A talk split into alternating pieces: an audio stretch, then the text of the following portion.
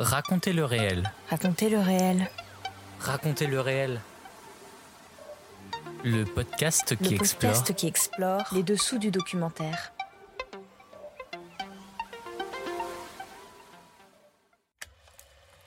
Bonjour, je suis Clément et je vous emmène dans mon univers professionnel qui est aussi ma passion. Épisode 8, le métier d'étalonneur. Je suis devenu étalonneur un peu par hasard, parce que euh, il faut reconnaître que, dans l'audiovisuel, ça fait quand même partie de ces euh, derniers euh, secteurs d'activité où on a des gens qui viennent un peu de tous les horizons, et il y a beaucoup d'autodidactes, il y a beaucoup de gens qui viennent d'écoles d'audiovisuel ou, de cinéma.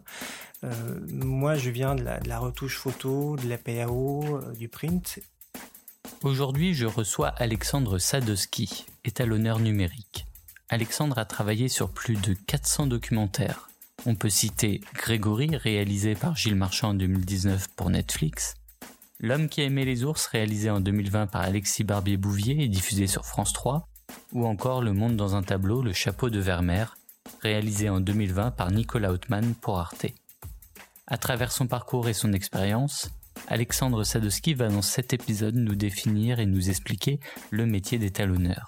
En quoi cela consiste Comment devenir étalonneur? Quelle différence entre l'étalonnage de films documentaires et de fiction? Attention, racontez le réel épisode 8, ça commence maintenant.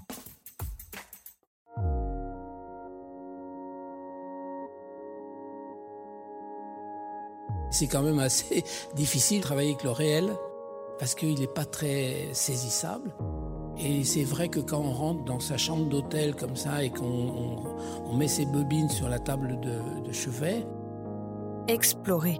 Et comme nous, on a des films qui sont d'un certain coût, certains, même d'un énorme coût, c'est pas pour le goût de la dépense, parce que c'est s'endetter. Et j'aime pas m'endetter, mais j'y suis bien obligé, parce que je veux surprendre, parce que je veux être dans la, la, la folle aventure de la vie de, de, de ces animaux.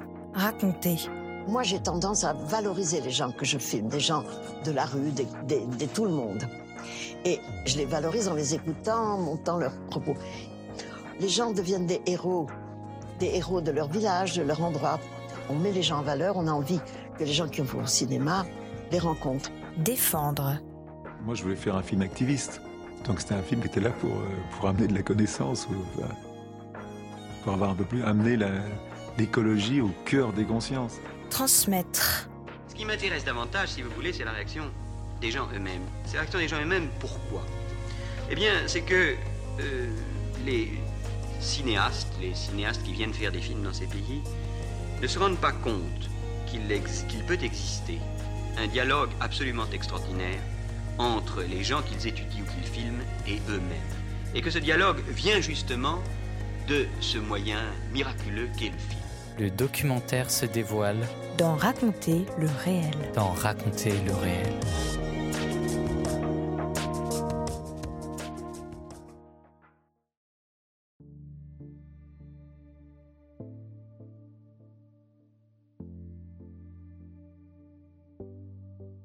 Le métier d'étalonneur.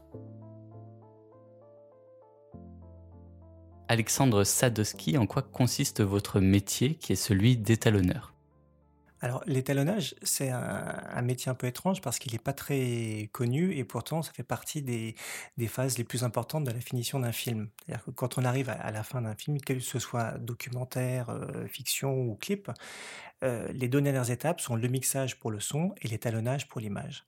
Et en fait, on peut dire que l'étalonnage, c'est un peu le mixage des images. C'est-à-dire que autant le mixeur, l'ingénieur du son va harmoniser les sons, mettre les musiques et égaliser pour avoir une unité d'ambiance, euh, l'étalonneur va faire à peu près la même chose avec les images, sachant que dans un documentaire, ou dans une fiction, pour une séquence qui dure quelques minutes, parfois le tournage a pu s'étaler sur plusieurs jours, euh, voire plusieurs semaines, et donc on n'a pas forcément une véritable unité de tournage, mais l'étalonneur va essayer de ramener ça euh, de manière à ce qu'on ait une constance euh, dans l'image et qu'on qu sente la continuité, en fait qu'on ne se pose pas de questions. Donc c'est pour ça que quand c'est bien fait, ça se voit pas, et souvent c'est très bien fait.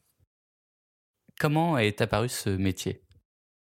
En fait, historiquement, on l'a depuis le début, du cinéma, sauf qu'à à l'époque, c'était comme on travaillait en argentique, c'était plus le travail se concentrait davantage sur le traitement de des rushs, sur les types de bains, les émulsions qui étaient qu'on qu'on utilisait pour, avoir un un rendu. Donc c'était moins fin comme on peut le faire aujourd'hui avec les outils numériques, mais ça donnait un look global. Heu, donc ça existe depuis le début, mais c'est vrai qu'il y a une vraie transformation avec l'apparition des outils numériques et où maintenant on va beaucoup plus loin dans la finesse et dans la précision de du traitement de l'image. Vous travaillez sur des œuvres de fiction et des œuvres documentaires. Est-ce qu'il y a une différence entre les 2? Alors, heu, les outils sont les mêmes, alors il y a plusieurs, logiciels qui existent, mais, la différence, elle est plutôt, heu, au niveau du tournage. Parce que c'est vrai que le documentaire, heu, bah, souvent c'est on retranscrit le réel et bah, le réel, on peut pas forcément anticiper. Donc l'opérateur qui va tourner va, bah, va s'adapter à son environnement et pas forcément pouvoir anticiper la lumière, le cadre, heu, bien évidemment, il y a un point de vue, il essaie de s'adapter au mieux, mais heu, c'est un environnement qui est beaucoup moins contrôlé que la fiction. Donc heu, en documentaire, quelque part, on a un peu plus de travail d'harmonisation déjà, heu, des séquences et après, éventuellement, dans un deuxième temps, de la création d'un look ou d'une ambiance. Heu, alors qu'en fiction, on est dans des dans des environnements qui sont beaucoup plus maîtrisés, avec des directeurs photos, directeurs, directrices photos qui, bah, qui maîtrisent leur lumière, leur cadre, et donc du coup, le travail est déjà fait, heu, en amont sur le plateau. C'est-à-dire que, dis il y a aussi du travail à l'étalonnage en fiction, mais il est plus simple dans la mesure où on a déjà une image qui est très propre et une intention qui est déjà posée. Donc après on va on va l'accentuer, heu, orienter davantage le regard, mais donc on a un travail plus qualitatif et plus agréable à travailler, en fiction. Alors qu'en documentaire, on est avant tout, on est entre l'équilibrage et le rattrapage des coups et voilà. Est-ce que vous pouvez détailler un peu plus l'équilibrage et le rattrapage? En fait, quand, bah, quand quand l'opérateur tourne, on a, bah, des contrastes qui peuvent être différents, des températures de couleurs qui peuvent être différentes. Parfois, si on est en extérieur, il peut y avoir un nuage, ça peut être pluvieux, puis après un rayon de soleil et ça, au tournage, on ne sent pas forcément. En revanche, quand la séquence est montée derrière, heu, bah, d'un plan sur l'autre, dans le raccord, on peut être, plein soleil et se retrouver après avec un nuage et là, du coup, le spectateur, si on laisse tel quel, heu, bah, il sort un peu de l'histoire parce qu'il sent qu'il se passe quelque chose. Heu, un spectateur se dit pas: «Ah tiens, il y a un problème de raccord» mais il y a inconsciemment, on enregistre le fait qu'il y a, on va dire une ellipse, qui est qui est pas censée être présente. Sans compter que souvent il y a des plans de coupe pour compenser, certains raccords. Donc du coup, heu, bah, nous, à l'étalonnage, on va rattraper ces contrastes, on va rattraper ces températures de couleurs, des fois rattraper des problèmes d'exposition ou, ou des changements de diaph un peu brusques. Donc on rattrape un peu tout ça. Quand je dis on rattrape, parfois c'est juste on équilibre, hein, parce que ça veut pas dire que tout est dans les choux. Généralement, c'est plutôt bien fait. Mais il y a ce travail d'équilibrage et d'harmonisation qui est plus important. Concrètement, heu, quelle est la différence entre un documentaire que l'on vous donne et un documentaire après que vous ayez travaillé dessus? On peut prendre peut-être un exemple déjà d'un documentaire sur lequel vous avez travaillé récemment? J'espère, heu, qu'une fois que je le rends, il est plus joli, c'est un peu le but du jeu. Heu, en fait, bah, c'est surtout, comme j'expliquais, cette harmonisation déjà qui permet de créer une unité, dans le dans le travail, dans le dans la vision du film, je veux dire, heu, pour le spectateur. Hem, après, c'est vrai que c'est différent selon les les types de films sur lesquels on travaille. Heu, par exemple, sur L'homme qui aimait les ours, donc c'est un documentaire qui se passe dans le Grand Nord canadien, qui a été tourné sur, heu, 2 ans ou 3 ans et demi, qui est passé par différentes, différents stades de réécriture, de remontage et tout ça. Donc on a vraiment des séquences qui ont, une unité en elles-mêmes et qui sont parfois montées à partir de tournages qui ont 6 mois ou 1 an de différence. Donc on a un gros travail d'harmonisation et heu, même si le fond de l'histoire reste la même. Donc ce qui peut paraître étrange, c'est que même si on a ces ruptures de temporali de temporalité lors du tournage, on a l'intention reste juste. Donc c'est toujours cet équilibre qui est délicat entre ce qu'on tourne, comment on le retranscrit. On tord d'une certaine manière la réalité au montage, mais on, garde l'intention. Et après, donc nous, à l'étalonnage, euh, on, on harmonise tout ça. Et c'est vrai que là, en l'occurrence, on avait euh, des images qui étaient très différentes, parfois tournées avec des caméras différentes, euh, enfin des lieux différents, et malgré tout, euh, bah, on arrivait à avoir euh, à créer cette ambiance, euh, outre cette unité des plans, mais une véritable ambiance de froid, de, de parfois de tempête qui est vraiment propre au lieu de tournage. Donc c'est surtout ça en fait. On, a, on arrive à amener quelque part l'équilibrage des plans amène une esthétique qui est intrinsèque déjà à ce qui a été tourné. On peut la forcer davantage, mais elle est déjà présente. Donc euh, en fait, l'intention euh, que nous donnent les réalisateurs ou les directeurs photos, c'est soit de rester euh, le plus naturel possible, en tout cas de retranscrire une forme de naturel, soit de travailler un look qui est, qui est un peu plus dans une démarche de fiction, mais qui n'est pas forcément fausse, mais qui donne une sorte de patine à l'image. On écoute un extrait de L'homme qui aimait les ours, documentaire sur lequel Alexandre Sadowski vous avez réalisé l'étalonnage. Un documentaire réalisé par Alexis Barbier-Bouvier et coproduit par Film 5 et Capa Presse en 2020 et diffusé sur France 3. Mon histoire a un décor. Les grands espaces du Grand Nord. Là où s'arrête la forêt. Là où commence la glace. Pour raconter cette histoire, il faut d'abord ouvrir une carte. Churchill se trouve au bord de la mer, une mer intérieure en plein cœur du Canada, la baie d'Hudson. Imaginez un peu, elle fait deux fois la taille de la France. Avec l'hiver, la mer se transforme en banquise. Et tout part de Churchill. C'est chez nous que la glace commence à prendre. Pourquoi? À cause du fleuve. Churchill est à l'embouchure du Mississippi. Et si vous rajoutez de l'eau douce à de l'eau salée, elle gèle plus vite. C'est pour ça que les ours reviennent chaque année. Me demandez pas comment, mais ils savent que c'est ici que les premières plaques de glace vont apparaître.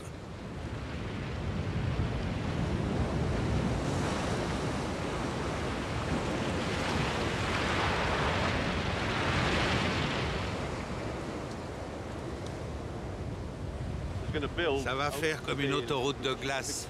Les ours pourront partir dessus chasser le phoque. Ça va leur faire du bien d'en manger. Après avoir attendu tout l'été et tout l'automne sur la terre ferme.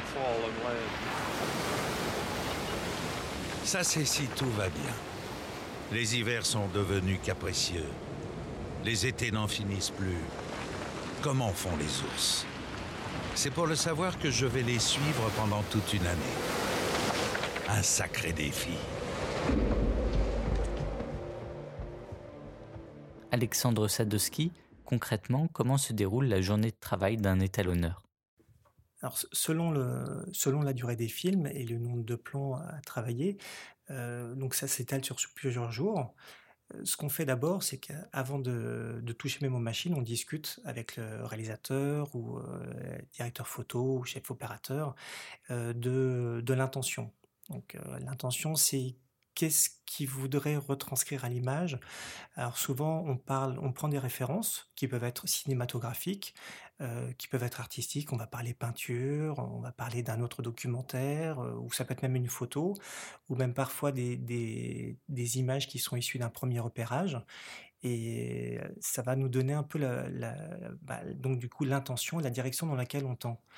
Euh, et à partir de ça, on va prendre euh, quelques scènes dans le film, et pour chaque scène, on va prendre un plan de référence euh, qui va nous servir de plan maître, on va dire, qu'on va travailler en premier pour essayer d'obtenir une image qui nous convient à tous. Et, et puis après de ça, on va décliner toute la séquence. Lorsque vous travaillez sur l'étalonnage, vous travaillez avec l'auteur, le réalisateur et le producteur? Alors on travaille généralement avec le réalisateur, mais parfois euh, avec le, ou la directrice photo ou le chef opérateur qui fait les images. Tout dépend en fait euh, de, leur accord, parfois avec les, deux ensemble. Euh, bien évidemment, c'est la vision du réalisateur, mais dans certains cas, il, va s'appuyer sur l'expertise de son chef opérateur ou directeur photo. Donc ça dépend, c'est un peu du cas par cas. De toute façon, on a au final, on visionne le film avec le réalisateur mais parfois, c'est souvent le chef opérateur qui va prendre le, pas dessus, parce que c'est lui qui a la maîtrise technique de l'image. C'est-à-dire que le réalisateur va poser l'intention, ils vont échanger ensemble, on va en discuter avant de commencer l'étalonnage, et, et puis donc on va essayer de retranscrire ça à l'image, et à la fin, on regarde ça tous ensemble. Et c'est un grand moment de joie. Ça arrive parfois que vous ne soyez pas d'accord ou qu'il y ait de la déception? Bah, C'est-à-dire de la déception, non, mais il peut y arriver, il peut arriver que certaines fois, en fait, l'attente est trop élevée par rapport à la qualité des images. Enfin, dans le documentaire, on a vraiment tout. C'est vrai, quand on parle du documentaire, il y a vraiment tout type de documentaire, avec des moyens très disparates selon le type de sujet abordé. Mais parfois, il y a, une volonté, ou en tout cas une, une espérance qui est très élevée, et puis après, on doit faire un peu avec les moyens du bord. Donc c'est souvent la recherche d'un compromis, mais d'un compromis plutôt positif. C'est-à-dire que quand on n'a pas forcément les images qui permettent d'aller jusqu'où on voudrait tirer le, signal ou créer l'intention, on trouve un compromis, on trouve parfois une autre direction. Et parfois, même l'intention d'origine du réalisateur, euh, bah, va complètement évoluer quand on sera en salle d'étalonnage parce qu'il va se rendre compte, euh, ou il, ou elle va se rendre compte qu'il bah, y, a plein d'autres possibilités et que parfois c'est, euh, bah, il faut aller contre sa propre intuition et puis ça fait partie du dialogue. Euh, parfois, euh, effectivement, le réalisateur a son idée ou le chef opérateur, et puis l'étalonneur va dire mais essayons peut-être ça. Et au final, de cet échange-là, bah, naît un film qui est euh, la, conjugaison des talents, on peut dire, mais toujours par le spectre de la, vision de l'auteur.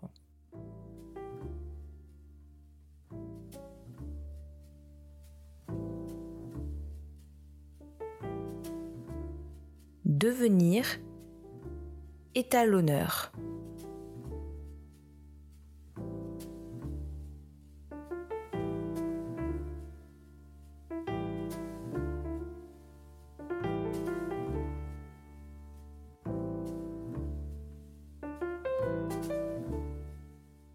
Alexandre Sadowski, comment êtes-vous devenu étalonneur je suis devenu étalonneur un peu par hasard, parce que euh, il faut reconnaître que, dans l'audiovisuel, ça fait quand même partie de ces euh, derniers euh, secteurs d'activité où on a des gens qui viennent un peu de tous les horizons, et il y a beaucoup d'autodidactes, il y a beaucoup de gens qui viennent d'écoles d'audiovisuel ou, de cinéma.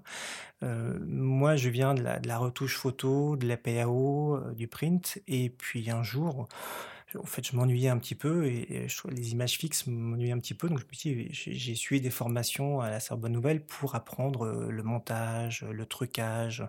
Et euh, par la suite, je suis devenu monteur, j'ai fait du trucage, j'ai fait l'habillage, j'ai fait plein de choses. Et un jour, j'ai découvert l'étalonnage que je connaissais pas quand j'ai commencé ce métier-là. Et je suis rentré dans la salle d'étalonnage et j'ai eu un vrai choc en voyant juste l'étalonneur changer l'ambiance comme ça en deux secondes du film. Et je me suis dit, mais c'est génial, c'est ce que je veux faire. Donc du coup, j'ai commencé, je me suis intéressé aux outils. J'ai eu la chance de travailler avec des sociétés de production qui m'ont aussi poussé dans ce sens-là, parce qu'elles avaient un besoin et puis euh, nos collaborations se passaient bien. Donc du coup, j'ai suivi plusieurs formations, et j'en suis encore régulièrement pour toujours me maintenir à niveau. Et, euh, donc, euh, je suis arrivé à l'étalonnage par ce biais-là, vraiment par la pratique et la formation continue. Donc, j'ai pas fait d'école de cinéma, mais la pratique a fait que j'ai pu accéder aussi à l'étalonnage. Et puis après, bah, on se forme avec le temps. Bah, moi, ma plus grosse angoisse quand j'ai commencé, c'est de me dire est-ce que j'ai l'œil? Parce que tout le monde dit qu'il faut avoir l'œil. Je ne savais pas si j'avais l'œil. Et c'est vrai que avec le numérique, on a des outils qui sont comme des garde-fous. Donc du coup, quand on ne sait pas, ben, on regarde euh, un oscilloscope qui nous indique la teinte, on peut voir les contrastes, et donc du coup, bah, on est un peu moins perdu. Donc après, notre œil s'exerce et on s'améliore, mais on a comme des outils qui nous permettent de de ne pas faire n'importe quoi. Donc du coup, aujourd'hui, c'est quand même beaucoup plus accessible, et je pense qu'il ne faut pas avoir peur de s'y mettre, même si on ne fait pas d'école de cinéma. Au contraire, enfin, moi, je, je suis pour les écoles de cinéma et l'audiovisuel parce que ça va plus vite, on apprend beaucoup plus de choses, on, on, on forme un réseau et puis c'est comme une forme d'accélérateur. Mais par la pratique et même en autodidacte ou en arrivant d'autres postes, on peut très bien arriver à l'étalonnage. Quel était le premier film sur lequel vous avez travaillé? Ah, c'est une bonne question. je crois que c'était un, un moyen métrage d'artistes. et donc, c'était au tout début de la HD. Donc, on travaillait sur un gros système qui permettait de faire ça en temps réel. Et moi, je maîtrisais la partie trucage, mais moyennement la partie étalonnage. Mais le réalisateur, lui, connaissait bien cette partie-là. Donc, du coup, on a travaillé ensemble dans le sens où il dit, bon, moi, je connais pas, mais je suis en train d'apprendre. Toi, tu connais, mais tu connais pas les outils. Donc, essayons d'avancer ensemble. Donc, du coup, en fait, on a beaucoup travaillé tous les deux. Et ça s'appelait, je crois que ça s'appelait Belle-Île. c'est de Forja. Ah, ça va me revenir, j'ai un trou de mémoire, pardon. Et, et en fait, c'est en fait c'est ce qui m'a conforté dans l'idée de faire des l'étalonnage. Après, j'ai fait, j'ai eu l'occasion d'enchaîner beaucoup de documentaires et de captations musicales. Donc après, ça, ça a été, ça s'est accéléré. Mais oui, c'était par ce biais-là, je crois. Quel est le statut de l'étalonneur? Vous êtes à votre propre compte ou vous travaillez au sein d'une société de post-production? Alors ça, ça, a beaucoup évolué parce que c'est vrai qu'historiquement, les étalonneurs, les grands étalonneurs étaient rattachés, au laboratoire. Euh, il y avait Éclair, Technicolor et tout ça, donc ils avaient tous leurs étalonneurs maison. Et souvent, euh, les, réalisateurs allaient euh, travailler dans tel ou tel laboratoire, souvent pour avoir affaire à tel ou tel étalonneur. Donc on avait vraiment des superstars et des très très bons étalonneurs, qui sont souvent encore en activité pour aujourd'hui. Mais l'industrie ayant tellement évolué que bah, y a très peu d'étalonneurs maison maintenant dans, le, dans, les, en tout cas dans les laboratoires. Donc ils sont tous devenus euh, freelance, en tout cas intermittents du spectacle. Et, euh, dans certaines structures de post-production, euh, on peut avoir certains étalonneurs maison, mais maintenant la plupart des étalonneurs sont indépendants, sont en fait en freelance. On est tous intermittents puisqu'on travaille un peu à la mission. Et c'est même s'il y en a encore quelques-uns dans, dans certaines grosses post-prod.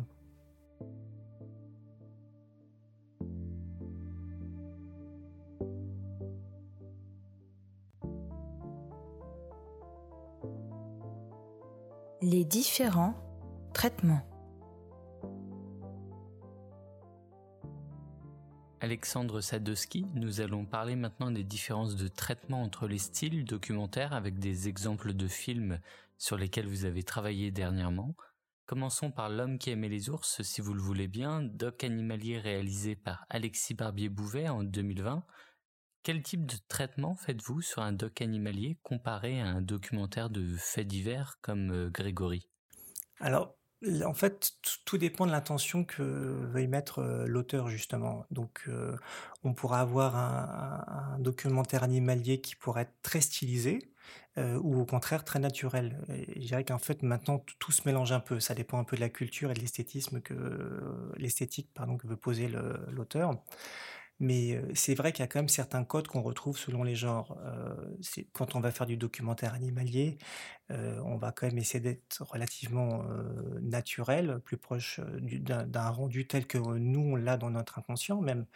alors que sur un, documentaire criminel, comme par exemple Grégory, sur lequel j'avais travaillé pour Netflix, on a, on a un look presque de film noir, où là, en l'occurrence, il y avait une volonté de d'aborder le documentaire avec une approche plus fiction. Donc avec un réalisateur, une directrice photo qui viennent du cinéma et donc qui ont travaillé dans les contraintes du documentaire, mais qui ont apporté cette esthétique tant au niveau du cadrage que du montage et de l'écriture, qui est beaucoup plus cinématographique.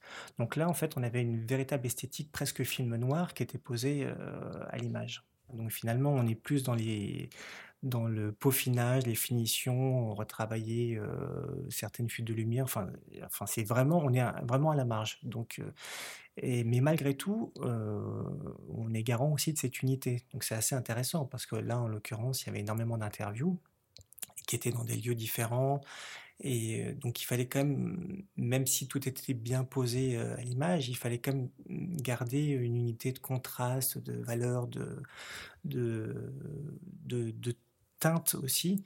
Et donc ça, c'était vraiment très intéressant parce qu'on était vraiment, était vraiment dans la fiction, dans le, dans, l'idée. après, en documentaire, c'est vrai que y en a beaucoup, mais par exemple, j'ai travaillé il n'y a pas très longtemps sur un, documentaire d'une auteure qui s'appelle Du Fifi dans le tiroir. Donc là, là, on est complètement à l'opposé, puisque c'est un film qui est autoproduit, euh, qui a été tourné sur des années avec plein de caméras différentes et où euh, la réalisatrice, euh, auteur du film, raconte son parcours dans l'adoption d'un enfant. Et, et, donc du coup c'est intéressant parce que on, a plein de sources différentes et là bah, l'intention c'est pas forcément d'essayer d'unifier tout ça. Au contraire, c'est le fait qu'on ait eu plein de caméras différentes, qu'on ait eu plein de tournages sur des années, sur un certain nombre d'années, bah du coup ça raconte aussi quelque chose dans l'histoire. Donc on n'est pas tant dans l'harmonisation que dans juste euh, euh, l'homogénéisation des séquences et euh, rattraper des choses ou rééquilibrer des choses pour avoir des séquences plus agréables à regarder, mais sans pour autant dévoyer l'intention d'origine, ou en tout cas ce que ça retranscrit de l'époque à laquelle ça a été tourné. Pour les documentaires que vous avez cités, Grégory puis Rififi dans le tiroir, combien de temps avez-vous passé sur l'étalonnage? Alors, Grégory, euh, il y avait cinq épisodes de 50 minutes à peu près. Euh, on avait, je crois qu'on a passé deux ou trois jours par épisode. Euh, donc, 15 jours, quoi, sur deux semaines, ça a tenu à peu près. Enfin, trois semaines en comptant les week-ends. sur Réfifi, c'était donc c'est un film qui dure à peu près une heure et demie et on a dû passer une petite semaine dessus aussi. Généralement, c'est ça. Maintenant, sur, ces formats-là, on, est quand même. Euh, le, temps de travail, c'est vraiment réduit. Avant, on pouvait passer plusieurs semaines. Maintenant, euh, il y a une sorte de, règle qui s'est mise en place selon les formats. En gros, 20 minutes, une demi-heure par jour. Et quand on est sur une heure et demie, il faut compter quand même le temps de relecture et tout ça. Donc, généralement, on est sur une semaine. Alexandre Sadowski, vous avez également réalisé l'étalonnage du film 50 nuances de requin, un documentaire animalier et sous-marin. Quel type de traitement a bénéficié ce film? Ah bah, Celui-là, c'est intéressant, c'est amusant parce que c'est le même réalisateur que pour euh, L'homme qui aimait les ours.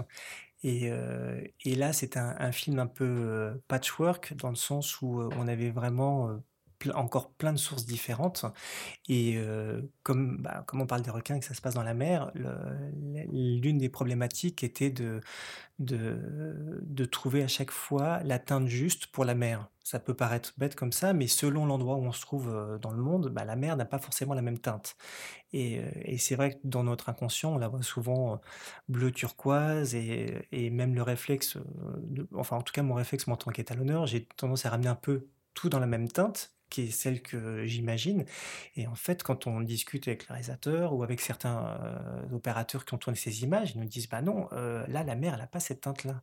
Donc du coup, des fois il faut aller, on a dû un peu, enfin moi j'ai dû batailler un peu contre mes réflexes et contre mon imaginaire pour revenir sur certaines teintes qui étaient plus justes. Donc, comme en plus on avait beaucoup de, lieux de tournage, beaucoup de sources différentes euh, et beaucoup de, séquences, euh, outre cette unité, il fallait vraiment aussi qu'on ait le sentiment qu'on était à des endroits différents du globe. Et que même si seuls les spécialistes auraient pu dire Ah bah non, la, mer elle n'est pas de cette couleur-là, euh, c'était quand même important de rester cohérent. Dernier exemple que nous pouvons aborder, vous avez étalonné le monde dans un tableau, Le chapeau de Vermeer, diffusé sur Arte en 2020 bah, déjà, euh, comme on parle de, Vermeer, donc d'un peintre, euh, la première chose, c'est d'être cohérent sur le rendu du tableau. Euh, parce que les, amateurs, les spécialistes, quelque part, ne toléreraient pas de voir des teintes qui ne sont pas du tout justes par rapport au tableau. Donc déjà, on, avait en référence bah, des livres d'art avec le tableau. On n'a pas pu m'apporter le tableau, donc du coup, j'avais la référence dans le livre. Et donc, c'était le point de départ, c'était ça, c'était d'être juste. Après, ce film-là, c'est une sorte de, film qui, part un peu dans tous les sens, mais dans le bon sens du terme, euh, dans l'écriture, dans, le, filmage. Et donc, on a un peu une référence à un vieux court-métrage des années 80 qui s'appelle L'île aux fleurs, qui avait une construction très particulière. Et donc, on retrouve dans ce documentaire-là, qui est juste génial et qui était. Le, le montage est assez ingénieux dans ce film, dans l'île aux fleurs et dans le, chapeau de Vermeer. Et euh, donc du coup, euh, bah, on avait d'un côté la justesse de la présentation de ce tableau, et après une grande liberté euh, de ton dans le rendu des images. Donc là, en effet, on est parti sur certaines séquences qui étaient un, peu presque burlesques, en tout cas assez décalées. Bon, on est parti dans des teintes ou dans des rendus qui sont pas naturels, mais qui font aussi partie des codes de la narration. On a, c'est un film qui était très riche, qui était très intéressant sur le fond. Et, ce qui est intéressant, c'est de voir que comment un sujet, somme toute assez classique, puisque c'est comment presque l'essor de, de la mondialisation expliqué à travers un tableau, qui pourrait être un sujet assez austère, comment dans le traitement déjà à l'écriture, à la réalisation, au montage, ils ont trouvé un, un biais qui est super créatif et super euh, captivant, comment un étonnage, on peut accompagner ça pour euh, respecter leur intention et puis apporte aussi parfois encore un peu plus de folie à celle qu'il y avait dans l'écriture. C'est l'histoire d'un tableau de 50 cm de haut et de 46 cm de large qui raconte la naissance de notre mondialisation. C'est l'histoire d'un monde où pour la première fois existe un lien entre toutes les choses produites et consommées par les hommes. C'est une histoire de l'art, où la peinture ouvre vers des images jusque-là inconnues. C'est l'histoire d'un détail, dans un tableau de 1657 d'un peintre qui n'avait jamais quitté son pays.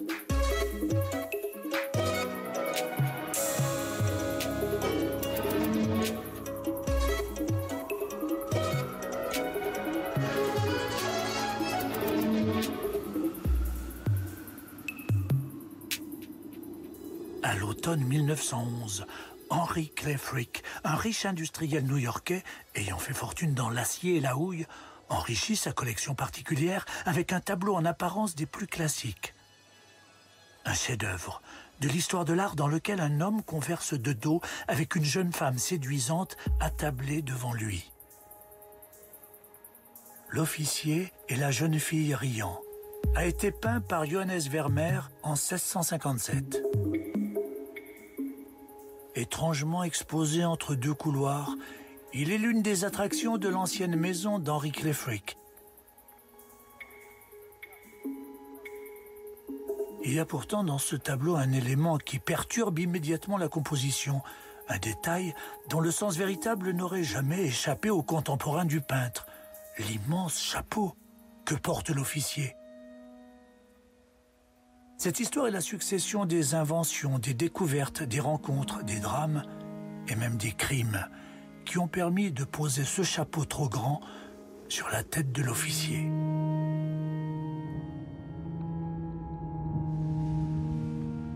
C'était un extrait de Le Monde dans un tableau, Le chapeau de Vermeer, réalisé en 2020 par Nicolas Hautman et diffusé sur Arte.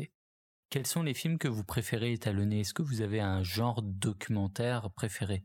J'ai pas de préférence parce que j'ai la chance de, de, voir plein de films euh, assez variés. Alors moi, à titre personnel, il y a certains genres en étalonnage que j'ai évacué complètement, c'est-à-dire que je fais pas de publicité et je travaille pas pour la mode euh, parce que peut-être parce que je peux me le permettre, mais surtout parce que j'ai envie de rentrer chez moi le soir, on a le sentiment de travailler sur des films qui ont du sens. Et c'est vrai que c'est la richesse du documentaire, c'est-à-dire que chaque fois c'est une nouvelle histoire on a, j'ai l'impression de passer d'un genre à un autre. Alors aussi bien d'un documentaire hyper produit comme ça peut l'être pour une plateforme, et puis après passer un documentaire d'auteur, bah, quelque part les deux s'enrichissent parce que je pourrais pas faire que l'un ou que l'autre, mais comme chaque film est différent, je vais passer sur une histoire hyper intimiste et puis après un, true crime comme Grégory ou alors un, documentaire animalier ou un documentaires qui sont parfois dans, le reportage, finalement c'est tellement riche que j'ai pas de genre préféré. Je pense que si je travaille que sur un seul type de documentaire, je m'ennuierais, comme tout le monde. C'est un peu comme en littérature. On peut apprécier de lire des polars, mais après lire de la science-fiction ou des, des livres historiques. Et finalement, ce sont ces allers-retours qui nous enrichissent et qui font qu'on s'ennuie pas. Alexandre Sadowski, nous allons conclure par trois questions. La première, comment définiriez-vous le mot documentaire? Ah, c'est une bonne question. Euh, le documentaire, c'est. Euh, ça fait penser un peu au titre du, podcast. Hein, c'est, euh, c'est raconter le réel et, et comment je pourrais le définir précisément? C'est, c'est une vision du réel. C'est et une vision qui est propre à chacun des auteurs, puisqu'en fait, il n'y a pas de vision juste ou de vision absolue, puisque toutes les visions sont, biaisées par notre point de vue, par notre, par notre histoire, mais c'est avant tout euh, une forme de, de recherche de, de justesse et d'authenticité dans ce que ça raconte. Quels sont vos prochains projets? Euh, bah, j'en ai plusieurs là euh, dans les tuyaux, euh, dont de plus en plus de projets avec les plateformes, parce qu'elles produisent de plus en plus en France. Donc on a pas mal de, projets là qui sont prévus dans les semaines à venir. toujours aussi du documentaire. Je travaille aussi pas mal sur du documentaire animalier. Donc il y a, quand même beaucoup de, films qui se font en ce moment. Euh, même si le contexte sanitaire n'a pas facilité les choses, il y a quand même les, les, les, films continuent à se faire. Euh, et, euh, et puis, je travaille aussi sur l'évolution, enfin, dans l'étalonnage, sur l'évolution des standards de la vidéo, euh, notamment sur le HDR, qui est une nouvelle façon de retranscrire l'image, sur les nouvelles télés, une image qui est beaucoup plus dynamique, beaucoup plus riche, mais à la fois aussi beaucoup plus juste. Donc, il y a tout un, bagage technique qu'il faut acquérir, et ça fait partie des demandes, notamment des plateformes, mais aussi de plus en plus de diffuseurs. Donc, je suis à fond dedans. La dernière question de cet épisode, Alexandre, quel film documentaire vous a le plus marqué? Ah, Il y en a énormément. Là, c'est une question piège. Mais euh, un, de mes documentaires préférés, alors il y en a, beaucoup, donc c'est difficile de choisir, mais à la réflexion hein, qui me vient comme ça à l'esprit, c'est Le fond de l'air est rouge de Chris Marker, qui est, euh, qui est étonnamment et pas très connu du grand public. Euh, lui, Chris Marker, là, qui est décédé il y a quelques années, mais qui faisait des films assez incroyables et très variés. Et, en fait, ce film-là, ça clôt un peu sa période des, des, films parfois un peu pessimistes sur le monde, mais ça raconte une époque où, de l'essor du communisme, des grandes espérances et des déceptions, et c'est un, film qui est juste incroyable. Je recommande aujourd'hui et qui est toujours très pertinent dans, dans l'époque qu'on vit. Merci beaucoup Alexandre Sadowski d'avoir participé à ce huitième épisode de Raconter le réel. On se quitte sur un extrait du film qui vous a marqué, Le fond de l'air est rouge de Chris Marker, réalisé en 1977.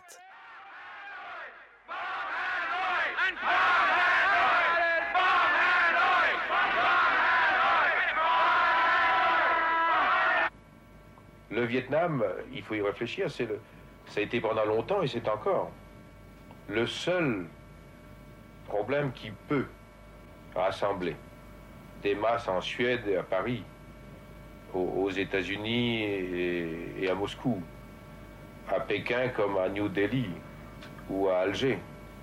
C'est-à-dire que peut-être jamais un peuple n'a été placé par l'histoire à un tel point de convergence de toutes les contradictions mondiales. Et c'est à partir de cette lutte du peuple vietnamien que les gens sont sentis concernés dans le monde entier qui se battent pour l'indépendance nationale, qui se battent pour le socialisme, qui se battent pour la paix. Tous se sont sentis concernés par le peuple vietnamien. Et ce qui est, à notre avis, exemplaire, c'est à la fois la modestie du peuple vietnamien et son réalisme. C'est un peuple, sous la conduite de son parti, qui n'a pas de récrimination, d'amertume, mais qui n'a pas d'illusion qui compte d'abord sur ses propres forces. Et en même temps, en ce qui concerne le peuple vietnamien, il est certain que pour un esprit euh, intelligent, guillemets, réaliste, euh, décidait de libérer le Vietnam face à l'engagement américain, c'était apparemment une folie.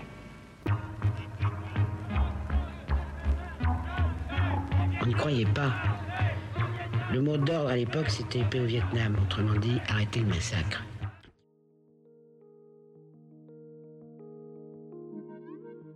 C'était Raconter le réel, le podcast qui explore les dessous du documentaire.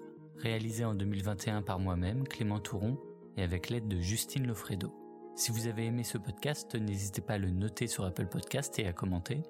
Vous pouvez également vous abonner aux pages Facebook et Instagram de Raconter le réel, où vous trouverez des infos supplémentaires, des recommandations de documentaires et la date de sortie du prochain épisode. Je vous dis à très bientôt pour un nouvel épisode.